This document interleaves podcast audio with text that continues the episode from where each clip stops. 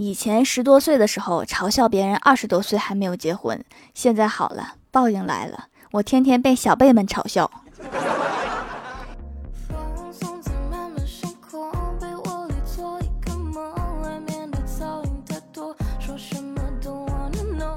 Hello，喜马拉雅的小伙伴们，这里是糗事播报周二特蒙版，我是你们萌到萌到的小薯条。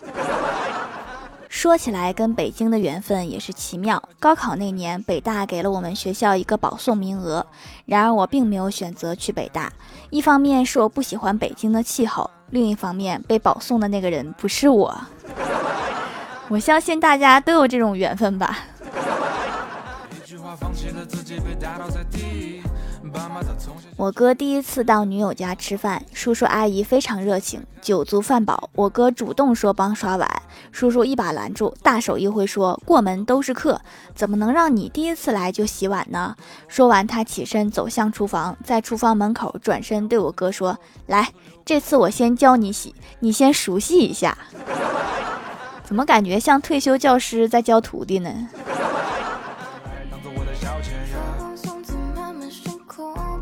最近我哥发现有些脱发，于是就问老妈说：“妈，你说我这个脱发用去医院检查一下吗？”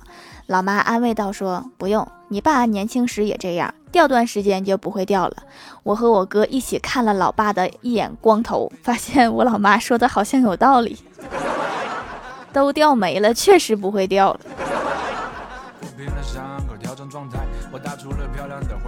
有一次，我和怪兽约着出去玩，突然发现钱不够，就打电话问老妈借二百。电话打通后，老妈前一秒还笑盈盈的问我玩的开不开心呀？然后我一说借二百块钱，我妈直接对我爸说：“老公，我们没有女儿的，对吧？”我爸也很给力的说了一声“没”，然后就挂断了。因为这件事情，怪兽笑了我好几个星期。最近有些迷茫，想找太儿真人点播点播。太儿真人说：“首先，频道乃是太乙真人；其次，现在需要点播的人太多了，恐怕要排到明年。如果付费的话，就可以超前点播。天天就知道追剧，你都学坏了。”怪兽前几天跟我说，刚认识一个东北的朋友，对方人很好，很健谈，一米九，挺壮的，就住在他家隔壁。有次他朋友煮了宵夜，然后叫怪兽过去吃饭，让他带着碗。怪兽还挺不好意思的，然后拿了一个大碗就过去了。看见桌子上有一盆面，就去捞面。刚捞一筷子，结果东北的哥们急了，说锅里还有啊，上我碗夹啥？虽然我也是东北的，但是我们这儿。一般不用盆吃饭的。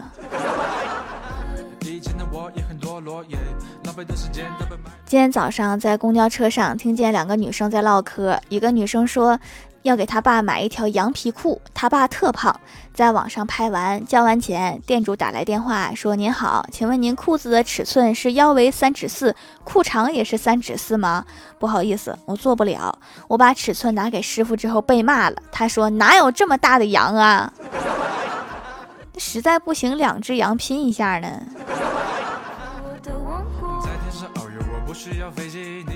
李逍遥经常下班后在公司附近篮球场打球。今天突然被一个很漂亮的小姐姐送了水，还要了微信，给李逍遥高兴的不知如何是好。晚上回去之后，小姐姐发来消息说：“嗨，小哥哥，我听他们都叫你逍遥哥哥，我就记下来了，应该没错吧？你叫我丽丽就行。”李逍遥赶紧回复说：“是我没错，你好，你好。”小姐姐又说：“看见你肌肉块最大，就立马加了你。你天天下班都在那里打球吗？”李逍遥赶忙道谢说：“谢谢啊，是的，几乎天天打。”小姐姐一通称赞之后，突然说：“就你们打球那个五号长得很欠揍的男的，你有印象吗？”李逍遥赶紧回忆：“那是我一个朋友的朋友，不是很熟。”小姐姐高兴地说：“那太好了，能不能在篮球场以后把他往死里打？那是我前男友，我以后天天给你送水。”唠这么半天，就是觉得李逍遥很能打，所以才加的。郭大侠结婚多年了，跟李逍遥出去喝酒，酒过三巡，李逍遥咬了咬下唇，说：“我俩也这么多年了，你婚后我一直想问你，你到底有没有爱过？”没等说完，郭大侠抬起手指封住了他的唇，说：“无需多说，我知道你要问什么。当年我也是身不由己，好吧，我爱过。”李逍遥缓缓移开他的手，双眸凝视，说啥呢？我问你，到底有没有挨过你老婆打？岂止挨过，就刚才这句就够一顿打了。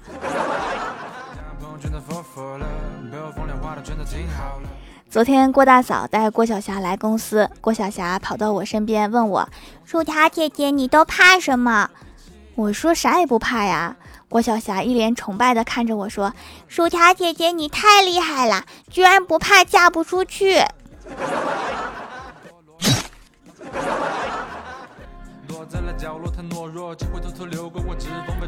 郭晓霞和同事家的孩子一起聊天，熊孩子讨论起了家庭作业。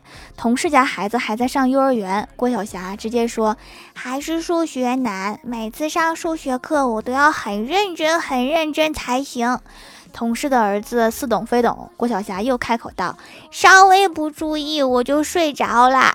”你这进度比别人快呀，别人都是先听不懂再睡着。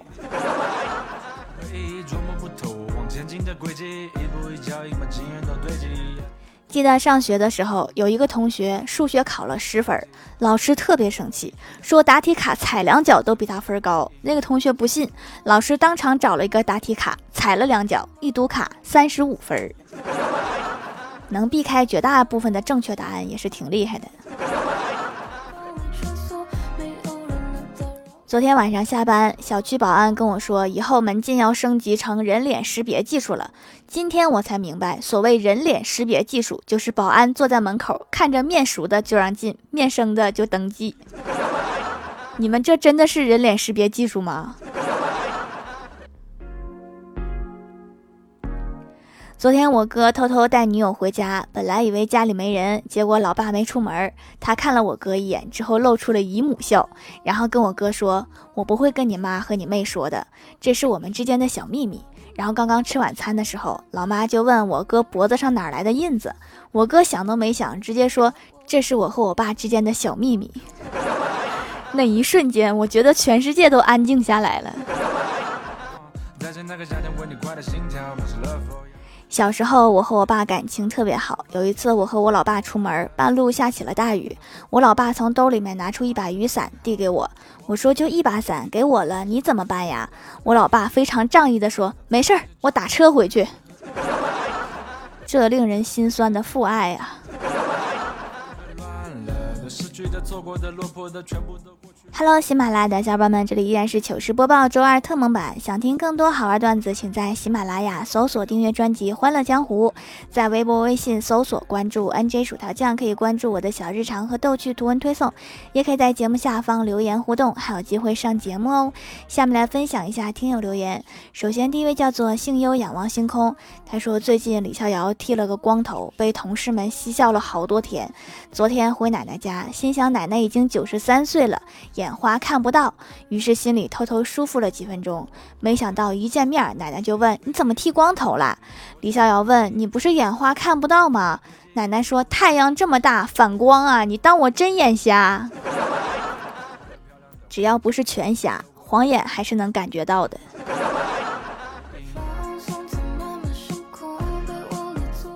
下一位叫做一百二十三小时，他说：“条昨天上网课，我就边吃瓜子边抠脚，结果没想到老师来查岗开镜头，正好看到我，于是便把我的恶习告诉了我爸。他拿着八二年的皮带追着我打，八二年的皮带都包浆了吧？”下一位叫做幺三三九零三九 tvts，他说条留个段子。我在玩狼人杀的时候碰到一个狼人卧底，我是预言家，连着预言到两个狼人，但是有一个一直给好人打掩护。只见另外一个狼人在评论区发了一个问号，我在后台笑死了。这位狼兄一定是刚开始确认同伴的时候记错队友了。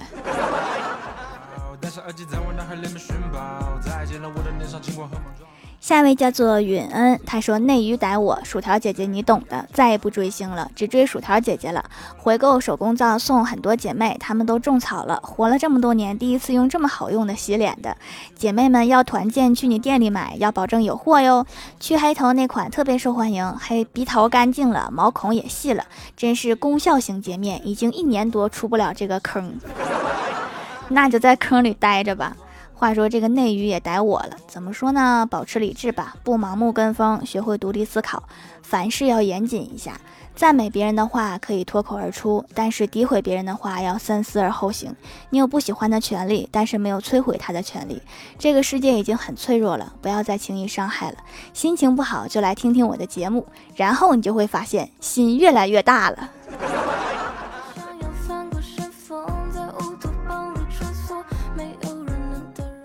下一位叫做我是小兔姐姐，她说留个段子。有一天，郭大侠在商场上洗手间，突然听到旁边的人问他：“你好吗？”他虽然有些疑惑，但是还是回答：“好呀。”旁边人又问：“吃早餐了吗？”郭大侠眉头一皱，但是还是回答：“吃了呀。”隔壁的又继续问道：“下午你想去哪儿啊？”郭大侠觉得自己遇到了变态，刚想大喊，突然听到旁边的人说：“亲爱的，我先挂了。刚刚跟你聊天的时候，旁边有个变态不停的打我话。说话之前没有听到手机铃声吗？”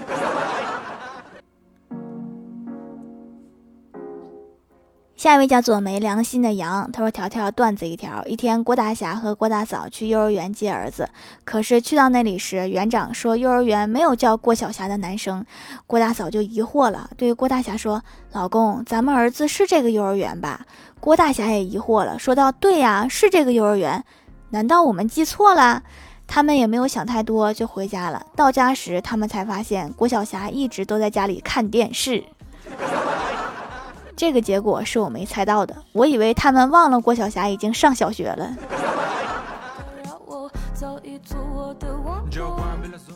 下一位叫做狼藉小灰灰，他说李逍遥逛街时在路边遇到太二真人，于是请太二真人算了一命。太二真人说：“贫道乃是太乙真人。”李逍遥说：“这个不重要，不重要，重要的是帮我算算命。”太二真人说：“你能活到九十八岁。”李逍遥那个高兴呀，骑着车，管他红灯绿灯，一路欢快的飞驰。长寿就是任性。没想到太二真人追着李逍遥喊：“自己作死的不算哦。”前面应该补充一句：“你要是好好活着，能活到九十八。”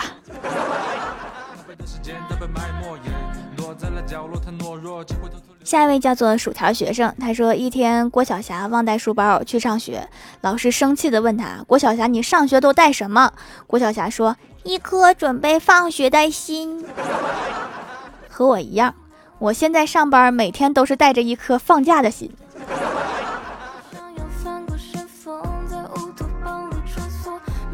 下一位叫做麒麟水灵，他说现实。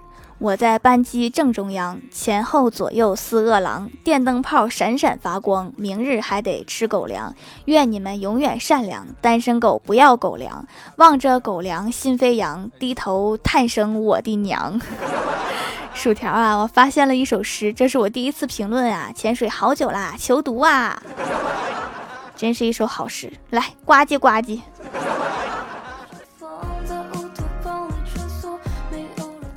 下一位叫做蜀山神秘人，他说有一天李逍遥去约会，一坐下，女生就说：“你家应该挺有钱的吧？”李逍遥很惊喜，说：“你还会看面相？”女生微微一笑说：“我就不信长这么丑没钱还敢来相亲。”